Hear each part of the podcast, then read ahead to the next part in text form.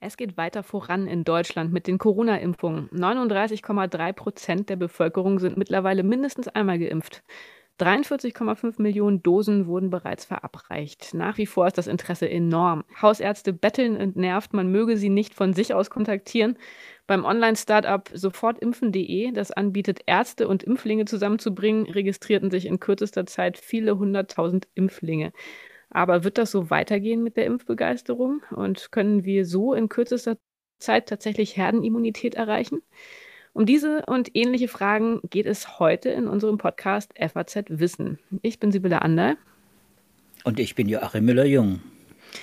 Wir sind beide Wissenschaftsredakteure bei der Frankfurter Allgemeinen Zeitung. Joachim ist Biologe, ich bin Astrophysikerin und wir kümmern uns in dieser Pandemie beide sehr stark um die Corona-Themen, Joachim vor allem um die medizinischen Aspekte und ich bringe meine Kenntnis der Statistik und der Modellierung immer wieder gerne in dieses Thema ein.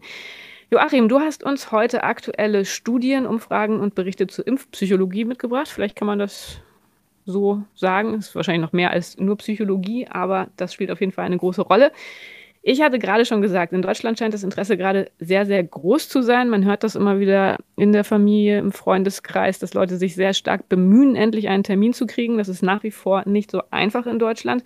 Ähm, ist dieser Eindruck repräsentativ, dass wir hier so eine große Impfbegeisterung in Deutschland haben oder täuscht das? Hast du da Zahlen? Ja, ich glaube, du hast eine ziemlich gute Beobachtung gemacht. Äh, das ist das, was man in den letzten Wochen äh, beobachten konnte, äh, buchstäblich äh, wirklich auf allen Kanälen, alle Umfragen, die wir, äh, äh, die uns erreichen und auch äh, Studien, auch kurzfristig veröffentlichte Studien, die uns erreichen, zeigen, die Impfbereitschaft geht wirklich offenbar hoch seit Ende letzten Jahres. Also bevor die Impfstoffe auf dem Markt waren und zugelassen wurden, war dies war es durchaus äh, ein Thema hier im Land. Du wirst dich vielleicht erinnern, das Thema Impfskepsis, Impfgegner und äh, die Frage ist denn mit äh, diesem äh, Zaudern äh, vieler äh, Menschen, was die Impfung angeht, die ja noch damals noch perspektivisch ja auch besprochen wurde, ob damit überhaupt sowas wie äh, ein Ende der Pandemie erreicht werden kann. Also das, was du Herdenimmunität genannt hast. Und, und hier hatte ich das wirklich äh, schon wirklich, ich finde, fast dramatisch verändert. Mhm. Und was denkst du, woran liegt das? Naja, ich meine, die Gründe äh, für, für Vorbehalte gegen das Impfen äh, haben sich äh, im Prinzip ja nicht verändert. Wenn man das rational betrachtet, äh, gibt es für die, für den harten Kern, sagen wir, die Fundamentalisten, äh, die Impfen komplett ablehnen, äh, immer noch die gleichen Gründe. Ich glaube, daran hat sich nichts geändert. Das sind allerdings auch nur ähm, etwa zwei bis vier Prozent schätzt man. Das sind aber auch Zahlen, die man schon vor der Pandemie kannte. Es gibt eine Gruppe von, naja, ich sag mal, vielleicht äh, sind es auch mehr, mehrheitlich äh, Esoteriker, also Impf Esoteriker, Impfgegner, richtige harte Impfgegner, äh, die also jede Diskussion über, über Impfung ablehnen, weil sie einfach auch äh, dann Argumente äh, bringen, die äh, natürlich auch schwer von der Hand zu weisen sind. Also wenn Sie sagen, ich will mein Kind oder ich will mich äh, unversehrt lassen, ich bin gesund und äh, mein Kind auch und äh, dann will ich nicht, dass da das Kind gespritzt wird oder ich und dann mein Körper quasi unversehrt bleibt, dann, dann ist das natürlich eine Haltung, wenn man die durchzieht und alle anderen Aspekte, nämlich das Pro für die Impfung quasi ausklammert, dann ist das natürlich schon äh, klar, dann ist es äh, schwer auch äh, gegen zu argumentieren. Solche Leute äh, und natürlich auch die Verschwörungstheoretiker, die, die, die, äh, die Gruppen, die das Ganze politisiert äh, sehen, also die antikapitalistische oder rechte Thesen damit verbinden oder, oder auch eine Verschwörung der Pharmaindustrie. Ähm, oder auch, was wir jetzt eben auch in der, in der Pandemie ja letztes Jahr vor allem erlebt haben, Sibylle, du erinnerst dich, war immer wieder auch Thema äh, die Frage der Verharmlosung. Also wenn einer jetzt äh, quasi äh, in Covid keine Gefahr sieht äh, und auch für seine Nächsten keine Gefahr sieht, dann tendiert er natürlich auch eher dazu, das Ganze, äh, das, die, die ganze Impfung für überflüssig zu halten und, und äh, da sich und äh, seine Angehörigen da auszuklammern. Das ist natürlich äh, mhm. ganz unterschiedlich Gut, aber also dann ist da eine Gruppe, an die kommt man wahrscheinlich nicht ran, weil die einfach Gründe haben, die in gewissem Maße immun sind gegen rationale Gegenargumente. Äh, da muss es aber natürlich auch noch eine große Gruppe der Unentschiedenen geben, die Gründe haben, die vielleicht ein bisschen weniger fest zementiert sind. Ist das die Gruppe, in der sich jetzt im Laufe der Pandemie sehr viel getan hat, wenn du gesagt hast, dass die Impfbereitschaft so gewachsen ist? Ja, genau. Das ist im Prinzip, man, man bekommt das ja auch immer wieder mit, wenn man, wenn man Wahlumfragen zum Beispiel hört. Da ist es ähnlich. Also ähm, je näher der Termin kommt äh, gewissermaßen und je näher dran man ist am Impfen, auch vielleicht, ich mein Eindruck ist auch, je mehr einfach darüber gesprochen wird, auch auch geschrieben, von uns aus geschrieben wird, desto mehr beschäftigt man sich natürlich mit dem Thema. Und da scheint eben auf diese, auf diese ähm, Mehrheit von 60, zwei Drittel etwa, die schon vor äh, der äh, ersten Impfung, bevor die erste Impfung in Deutschland überhaupt verabreicht wurde, schon überzeugt waren, dass man das musste, eben auch eine, eine, eine größere Zahl von Menschen geben, äh, gegeben haben, die, die grundsätzlich bereit waren, die so in Wartestellung äh, gewissermaßen waren. Äh, und diese Menschen werden jetzt offenbar äh, immer wieder erreicht. Also ich habe mal hm, drei, drei, drei äh, Umfragen, die mir aufgefallen sind. Äh, es gibt natürlich viel mehr. Es gibt von YouGov, es gibt von, von RKI. Herr Lothar Wieler hat das heute äh, auch eine Umfrage des RKI nochmal veröffentlicht, in der auch das gewissermaßen sehr optimistische äh, Ergebnis geliefert wurde, dass die Impfbereitschaft äh, deutlich äh, zugenommen hat.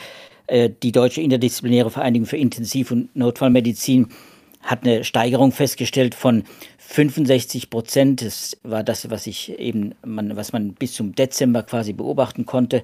Äh, vom Dezember also bis äh, zum Februar um 10 Prozentpunkte auf 75 Prozent Bereitschaft. Da sind wir so in, in etwa, äh, glaube ich. Es gibt ein, äh, das Cosmo-Konsortium, das von äh, Frau Bitsch äh, ge, äh, geleitet wird an der Uni äh, Erfurt. Das ist so ein wiederholtes äh, psychologisches Querschnittmonitoring, das das Ausbruchsgeschehen insgesamt äh, beforscht und, und dieses Konsortium befragt längsschnittmäßig, also quasi immer wieder wiederholt, etwa 1000 Erwachsene in Deutschland und da gehört das Thema Impfbereitschaft auch dazu. Und da hat man das eben auch festgestellt.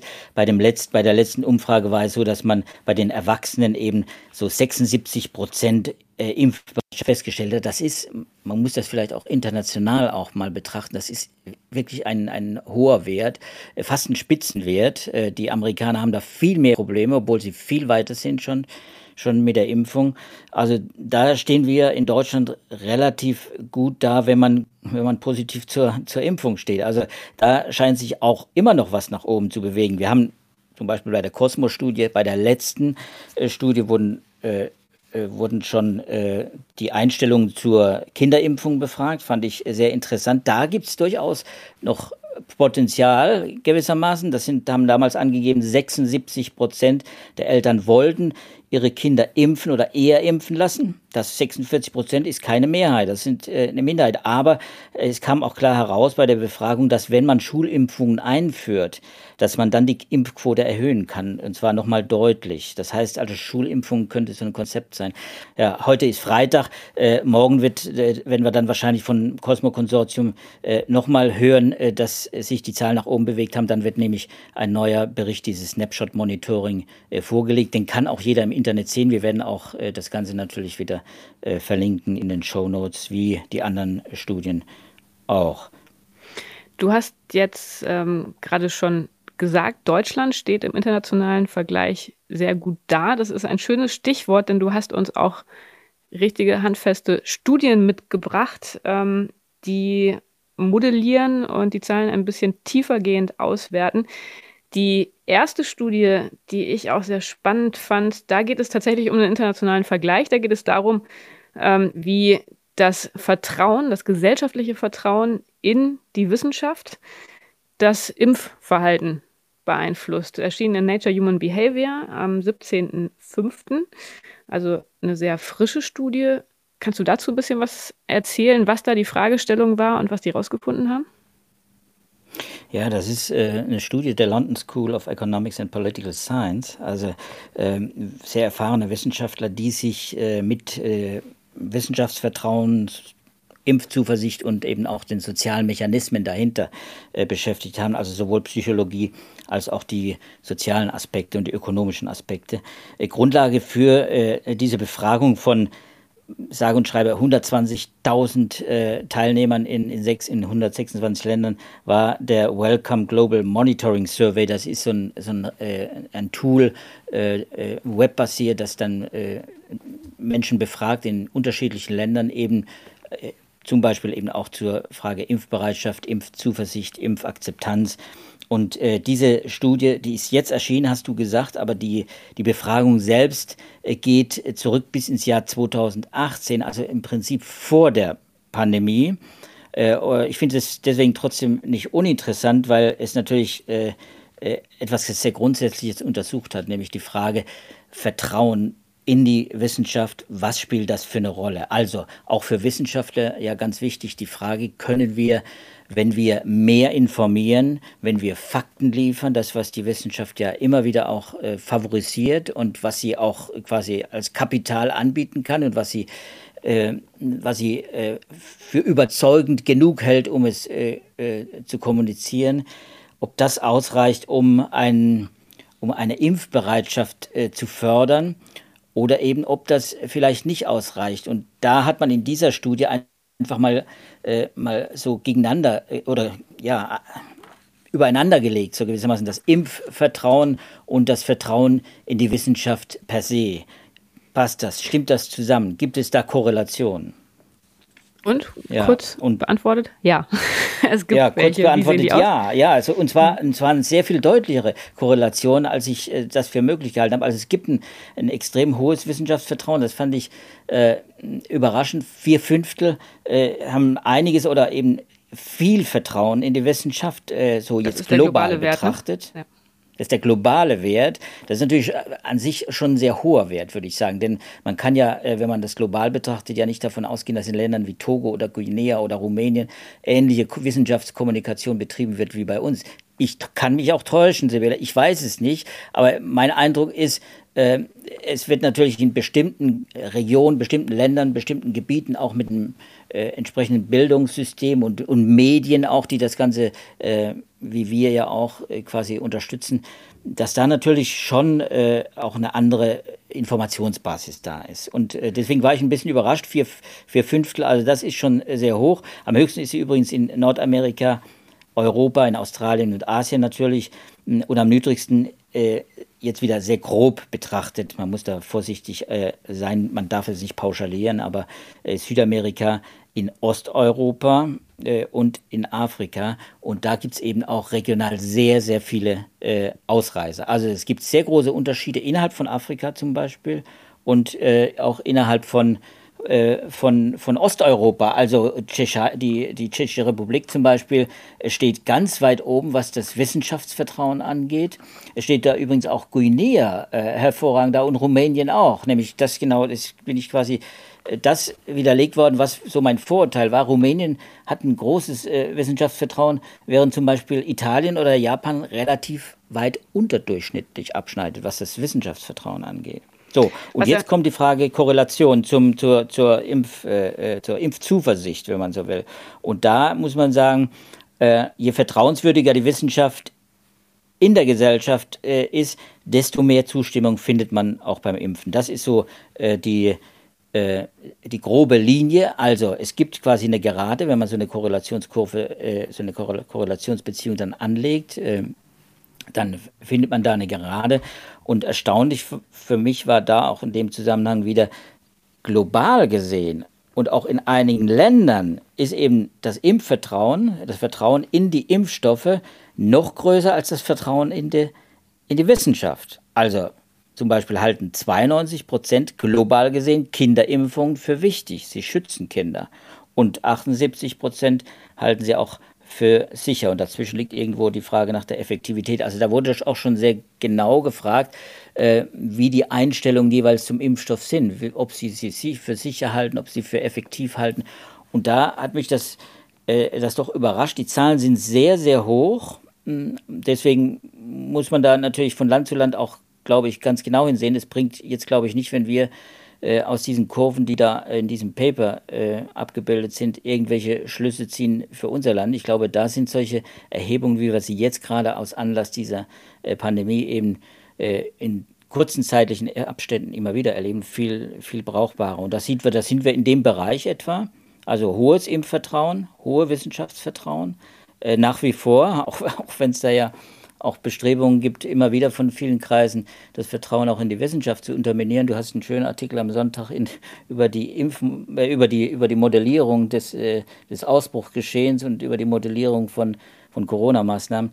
Äh, was das bedeutet, da wird ja auch viel, äh, viel im Moment auch äh, dagegen äh, argumentiert. Zum einen, aber eben auch wird natürlich auch versucht, auch das Vertrauen in diese Art von Ergebnisse Modellierergebnisse äh, zu unterminieren. Und das müssen wir immer im, Blick behalten. Das äh, kann sich natürlich auch im Laufe einer Pandemie deshalb auch ändern. Und das beobachten wir jetzt beim, beim Impfen ja ganz, ganz besonders gut, dass sich das verändert.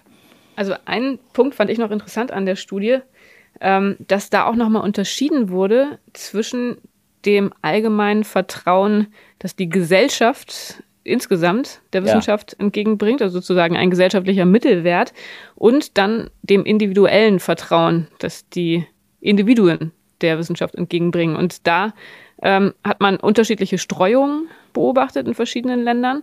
Also es gibt Länder, wo alle relativ äh, in einem ähnlichen Maße der Wissenschaft vertrauen und dann gibt es andere Länder, wo einfach sehr, sehr große Unterschiede sind, wo manche Leute offenbar gar kein Vertrauen haben und andere dafür ein sehr, sehr hohes Vertrauen.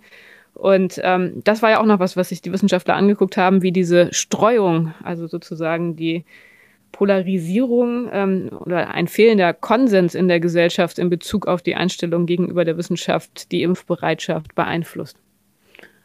Ja, und das ist, ich habe das, äh, fand es auch äh, spannend, weil sie natürlich auch dann äh, darauf abzielen und sagen, das müsste natürlich auch nochmal äh, stärker untersucht werden, wie insgesamt das Vertrauen äh, gesellschaftsweit, äh, welche Rolle das insgesamt spielt. Also dass man die Idee, dass man, dass man das fördert, dass man erstmal sagt, Wissenschaftler per se, die arbeiten mit Fakten, die sind vertrauenswürdig, Informationen kann man vertrauen, mhm. dass man das fördert, dass man dann auch äh, im Hinblick auf auf Impfung dann auch äh, etwas erreichen kann. Ähm, genau, und da war dieser Konsens, glaube ich, ein ganz wichtiger Punkt auch, dass Sie gesagt haben, genau. ähm, wenn man einen Konsens in der Gesellschaft hat, also wenn man eben nicht diese starke Polarisierung hat, dann ähm, hilft das ganz, ganz viel. Dann ist die Korrelation besonders stark zwischen Vertrauen in die Wissenschaft und der Impfbereitschaft. Kann man sich auch irgendwie ganz gut vorstellen, wenn man ähm, in einer Gesellschaft lebt, wo die allgemeine ähm, Einstellung gegenüber der Wissenschaft relativ einheitlich ist, gegen, also im eigenen Freundeskreis, im Familienkreis und so weiter, dann wird man selber weniger geneigt sein, davon abzuweichen, als wenn man mal mit Leuten konfrontiert wird, die gar kein Vertrauen haben und mal mit Menschen, die sehr viel Vertrauen haben. Also das fand ich einen interessanten Punkt, dass Sie das auch stark hervorgehoben haben. Ja, absolut. Also die Polarisierung, äh, das nehmen wir ja auch wahr jetzt in dieser Pandemie. Die Polarisierung spielt eben auch eine Rolle und das schlägt sich auch nieder. Das schlägt sich in den Medien nieder, auch Journalisten reagieren ja auch darauf. Polarisierung ist ja immer auch ein Stoff für uns, das wissen wir doch. Äh, und wenn das natürlich auch thematisiert wird, äh, dann spielt das in der Rezeption, glaube ich, bei den Menschen individuell dann wieder eine sehr große Rolle.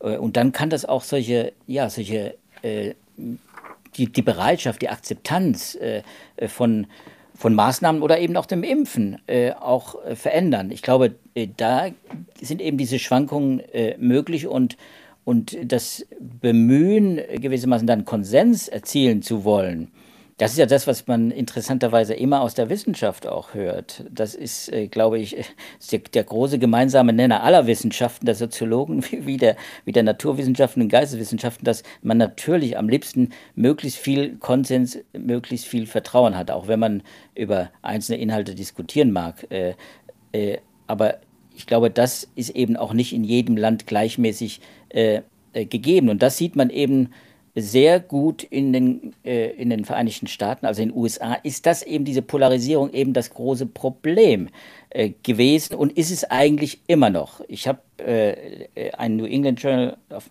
Medicine Artikel noch mitgebracht von Lisa Rosenbaum, das ist eine, eine Medizinerin, die für das äh, Journal arbeitet äh, und die vor kurzem, ich werde es auch verlinken, einen Bericht äh, geschrieben hat über ihre Erfahrungen zum Thema Impfskepsis und Impfbereitschaft. Äh, Erfahrung, die sie in den letzten Monaten gesammelt hat und die sie da niedergeschrieben hat, sehr empfehlenswert, weil es äh, die, die, gerade diese Psychologie nochmal genauer beleuchtet. Aber da wird sehr deutlich, welche Probleme es in, gerade in den in, in USA äh, gibt durch äh, ja, die, Be die Behandlung der, der Pandemie während der Trump-Zeit, äh, die man jetzt hat in der Impfphase gewissermaßen. Das wirkt schon nach, diese Polarisierung. Die wirkt nach und äh, die Zahl der Unentschlossenen, äh, die ist in den USA sehr viel größer. Und man merkt ja auch, übrigens, äh, so in den letzten zwei, drei, vier Wochen, am Anfang ging das äh, also Anfang des Jahres meinte ich jetzt, Anfang des Jahres, als die Impfung losging in den USA, da ging das steil nach oben mit den Verimpfungen und äh, man ist dann irgendwann bei drei, dreieinhalb Millionen Impfungen pro Tag gelandet. Das ist schon ein Wahnsinnswert. Der ist inzwischen deutlich unter zwei Millionen runtergesungen. Der, der tendiert inzwischen gegen eine Million, weil eben auch man da merkt, äh, und es wird auch thematisiert, ja auch in den Medien, aber auch in der Wissenschaft eben auch, äh, dass es da so eine, wie soll man sagen, so eine Sättigungskurve gibt. Also man tendiert jetzt bei, wo man knapp bei etwa der Hälfte äh, der Bevölkerung ist, die geimpft worden ist, ähm, dass man, oder die, die eine Impfung hat jedenfalls, äh, dass, dass man da vielleicht nicht über die 60 Prozent 70 Prozent vielleicht hinauskommt. Äh, und, und das ist nicht das Ziel. Das Ziel ist natürlich ein viel höherer Wert. Da, können wir, da werden wir auch sicher nochmal drüber sprechen, über die Herdenimmunität. Aber die Angst äh, geht da schon um. Äh, man merkt das unter Ärzten, Wissenschaftlern, Medizinern und den Behörden, dass, dass man die Impfziele nicht erreicht. Und die Impfziele sind eben möglichst auch Herdenimmunität zu erreichen. Herr Joachim, du hattest ähm, dieses Paper von der Lisa Rosenbaum erwähnt. Was schreibt sie denn da von ihren Erfahrungen? Hilft das weiter für die Frage, wie man mit dieser Impfskepsis umgehen kann? Naja, ich finde schon, äh, sie schreibt über die Zwickmühle quasi, ne? Escaping Catch 22, ne? über die Absurdität auch, äh, die die, die, unter, die, die, die äh, Behandlung, äh, die, das Gespräch mit Impfskeptikern auch mit sich bringt. Ähm, also, äh, was sie macht, ist im Prinzip etwas ganz anderes, als, als man von einem Wissenschaftler oder vielleicht auch von einem Mediziner erwarten würde. Aber äh, sie sagt im Prinzip, äh, versucht sie nicht in erster Linie durch Aufklärung äh, gewissermaßen äh, ihre Skeptiker, mit denen sie spricht und mit denen sie gesprochen hat, auch zu überzeugen, indem man Fakten liefert, indem man viel transparent liefert, liefert sondern äh, sie geht hin und übernimmt im Prinzip das Konzept von Heidi Larsen, eine Anthropologin aus London, äh, die sagt, bevor du sie zu überzeugen versuchst, versuche sie zu verstehen. Also sie setzt voraus, viele fühlen sich stigmatisiert. Und das lässt sich ja schön beobachten. Jetzt gerade in, äh, äh, in den USA ist das natürlich ein, ein Riesenthema, nämlich zum Beispiel Freiheitsverluste. Die Frage eben, die sich wahrscheinlich hier auch viele stellen, das muss man sich einfach klar machen, die vielleicht noch unentschlossen sind. Was ist los in diesem Land, wo die Bürger nicht mal ihre eigenen Entscheidungen für sich treffen können? Das sind so Fragen, äh, denen hm. sie begegnet da in den in, in USA. Und äh, mit der muss man sich dann auseinandersetzen. Also das sieht man, die Menschen sind, äh, sind äh, äh, gar nicht grundsätzlich der Impfung gegenüber skeptisch, sondern äh, sie haben äh, die Angst, die Sorge, äh, dass sie bestimmte Freiheiten verlieren. Kennen wir ja aus der Pandemie ganz gut und deswegen ist das, mhm. äh, klingt das irgendwie sehr vertraut. In den USA ist das natürlich ein, ein ganz großes Thema und deswegen gibt es da so viele Unentschlossene im Moment noch mhm. und deswegen hat man diese Probleme. Aber auch ein anderes Thema, also die Auffassung zum Beispiel, dass der Menschen, dass sie äh, das medizinische Dogma nicht hinterfragen können. Also die Frage der mhm. Zensur. Sie fühlen sich zensiert, wenn sie sich skeptisch äußern. Wenn sie äh, zum Beispiel äh, Skepsis äh, haben, dass äh, die äh, die neuen RNA, mRNA-Impfstoffe vielleicht nicht ausreichend geprüft worden seien. Obwohl sie es natürlich sind, aber natürlich die Zeit, äh, die kurze Zeit, in der die Impfstoffe entwickelt worden sind, die schürt äh, dann auch bei manchen eben auch Vertrauen. Oder was die Langzeitfolgen angeht. Das sind ja solche Argumente, die man, die man kennt. Und wenn man die nicht äußern darf, dann gibt es äh, diese, oder wenn man das Gefühl hat, man wird damit nicht gehört, dann äh, gibt es eben dieses Gefühl, man wird äh, zensiert. Und deswegen sagt äh, Lisa Rosenbaum im Prinzip, wir müssen vom Stigma zur Empathie kommen. Also Transparenz ist wichtig in der Wissenschaft, äh, aber es gilt eben auch vor allem ein Vertrauen aufzubauen. Ne? Das, was wir vorhin äh, als Thema hatten, äh, wichtig eben für Sie, Wissenschaft ist wichtig, aber Empathie ist auch wichtig. Und da ist natürlich ein Drahtseilakt dann, ne, dass man, dass man da den Leuten zuhört, den Impfskeptikern ihre Argumente und das gewissermaßen sieht sie als Basis, um dann äh, die Aufklärung und äh, auch die, die Diskussion eben um die Vorteile und den Nutzen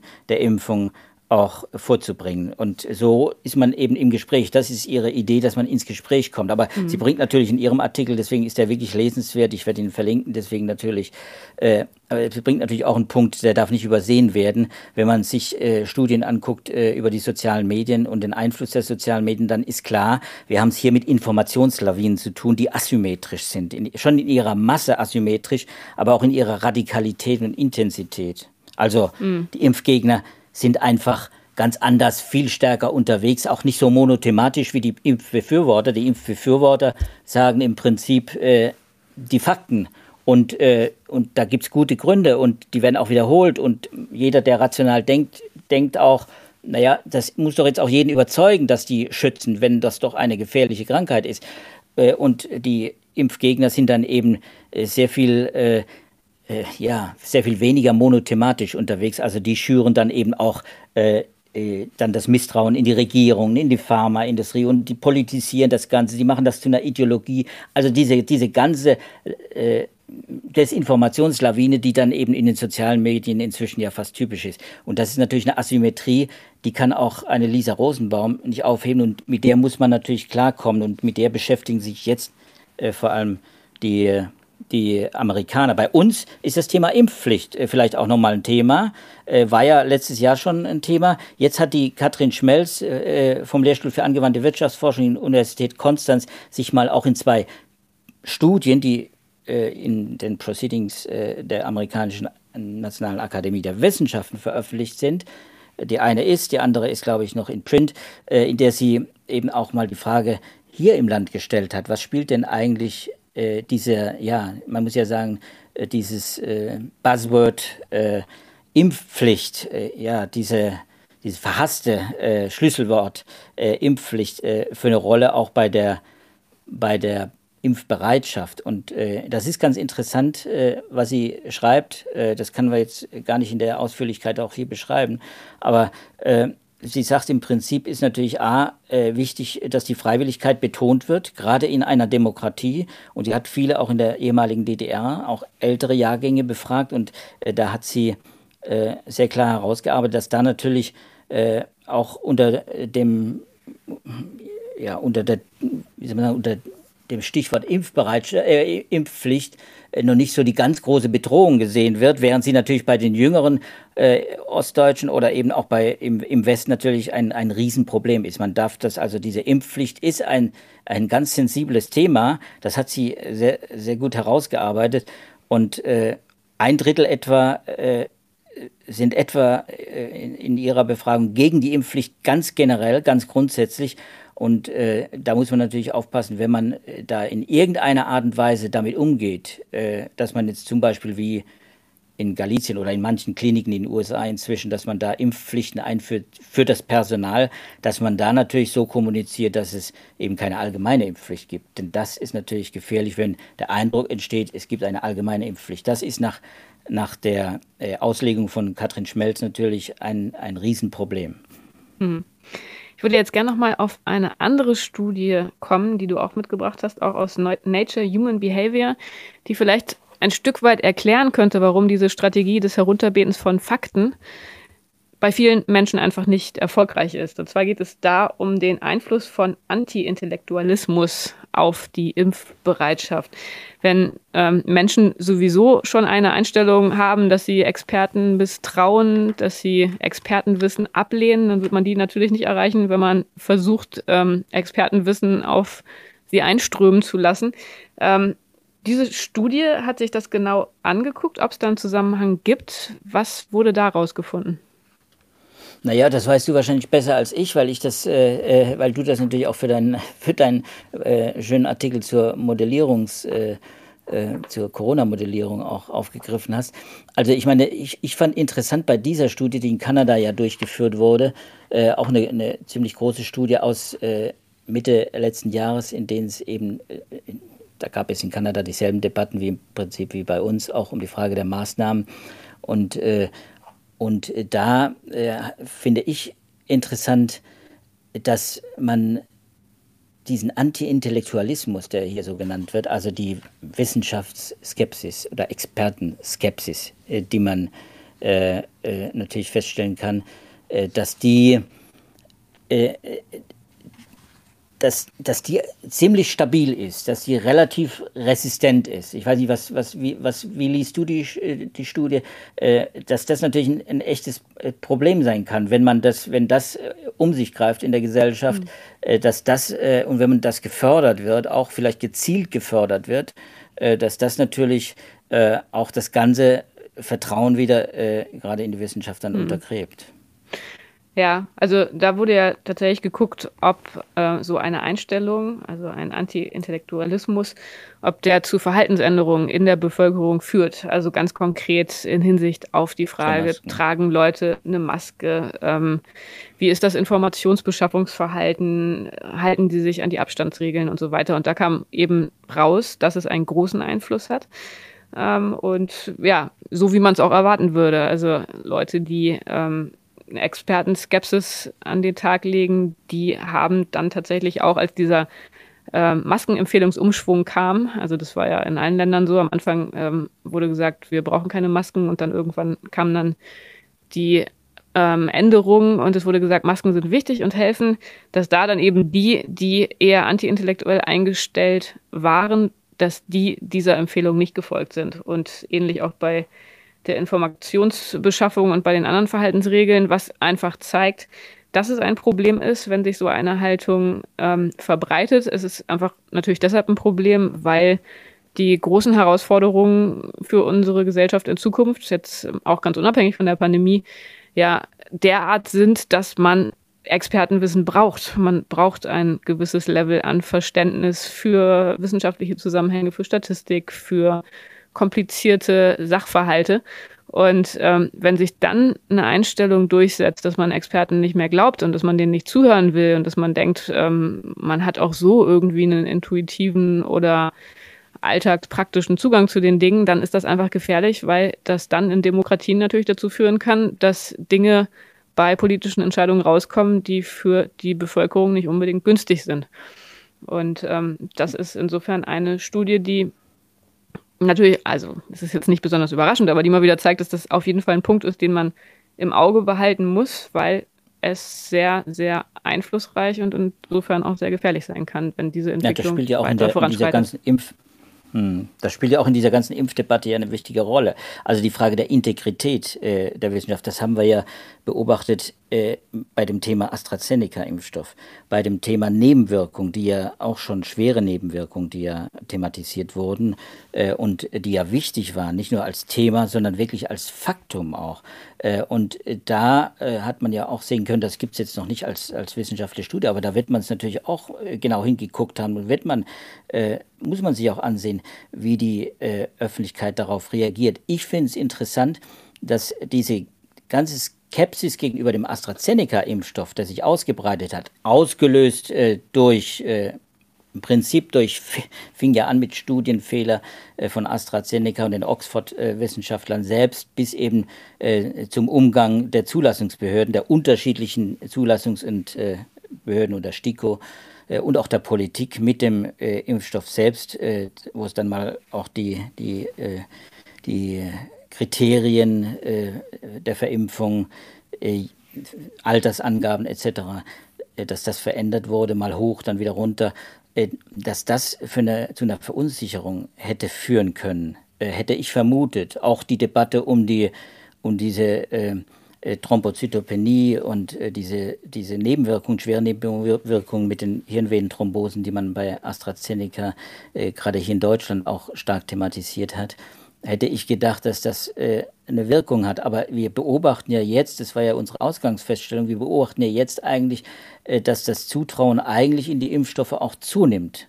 Und äh, jetzt kann man natürlich auch überlegen, woran, was sind, die, was sind die, die Gründe dafür, dass es gewissermaßen eben nicht durchschlägt. Ich glaube, da spielt das, was du eben äh, erzählt hast, schon eine Rolle. Diese Integrität äh, in Sachen Impfung, die ist nicht äh, grundlegend untergraben worden. Ich glaube, die ist noch erhalten worden, weil es hm. dann doch auch am Ende transparent auch gehandhabt wurde. Ich bin da hm. eher optimistisch, was das angeht in dieser ganzen Impf, bei diesem ganzen Impfthema, vielleicht viel optimistischer als bei dem Maskenthema oder hm. bei den Corona-Maßnahmen. Ich glaube, da ist bei den Impfungen, da ist so eine gewisse Resilienz auch da, in, zumindest hm. in unserer Gesellschaft. Ob das in den USA sieht es offenbar, ist es wohl anders.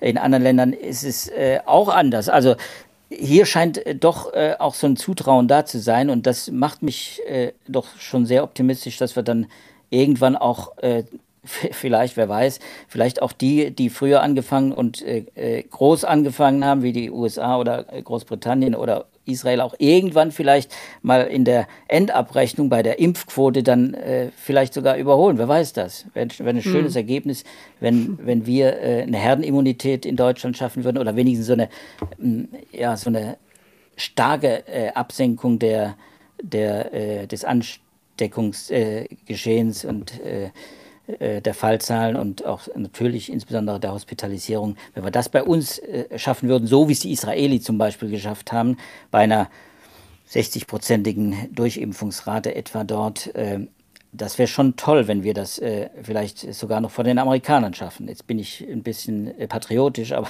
aber ich glaube, ich glaube nach, den, nach den jüngsten Umfragen, nach den Einstellungen, auch den Gesprächen, die man selbst führt, äh, ist ja doch, ich weiß nicht, wie deine Wahrnehmung ist, doch schon allgemein die Überzeugung, das ist jetzt nicht nur der, das Licht am Ende des Tunnels, sondern äh, das ist wirklich der Stern, den wir jetzt vom Himmel holen. Also wir wollen, wir wollen das, äh, wir wollen diese Erleichterung endlich haben. Wir wollen auch mhm. wieder Urlaub machen. Das können ja alles so Motive sein, um, um die Impfbereitschaft auch zu fördern. Äh, mhm. sodass die Leute dann auch äh, zum großen Teil bereit sind, äh, äh, dann sich impfen zu lassen. Und das könnte mhm. auch dazu Kinderimpfung, wenn jetzt der Kinderimpfstoff wahrscheinlich nächste Woche dann auch zugelassen wird, äh, mRNA für ab 12-Jährige, dass dann auch äh, dann Schüler vermehrt äh, geimpft werden und die braucht man ja, um auch die Herdenimmunität zu erreichen. Hm. Ja, Herdenimmunität, lieber Joachim, weiß ich, ist ein Thema, über das du gerne noch ausführlicher geredet hättest. Ich fürchte, dafür haben wir heute nicht mehr die Zeit. Wir sind jetzt schon wieder am Limit angekommen. Ähm, ich hoffe, wir haben trotzdem die wichtigsten Punkte, die dir auf dem Herzen lagen und die in diesen Studien drin standen, zumindest streifen können. Korrigiere mich, falls das nicht so war. Nein, wir, wir sind natürlich längst nicht angekommen, aber dafür machen wir ja auch jede Woche einen neuen Podcast. Und ich verspreche, wir machen bestimmt noch mal weiter mit der Herdenimmunität. Ja. Also vielen Dank auf jeden Fall, Joachim, für all das, was du uns mitgebracht hast. Vielen Dank auch an Sie, liebe Zuhörerinnen und Zuhörer. Sie können uns nach wie vor schreiben, wenn Sie Fragen haben, Anregungen, Themenwünsche, Kritik. Unsere Adresse ist wissenschaft.faz.de, der Betreff Podcast, dann kommt das bei uns an.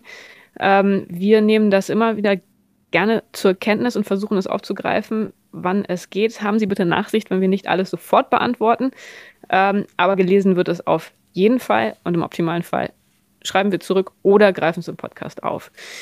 Nächste Woche bin ich im Urlaub, da haben wir eine Woche Pause. Ähm, aber übernächste Woche geht es wieder weiter mit unserem Podcast Wissen. Wenn Sie das nicht verpassen wollen, dann können Sie uns gerne abonnieren. Das würde uns sehr freuen auf den klassischen Podcatcher-Plattformen. Und genau, dann freuen wir uns sehr, wenn wir uns wieder hören in zwei Wochen. Bis dahin alles Gute, bleiben Sie gesund. Tschüss. Alles Gute, tschüss zusammen.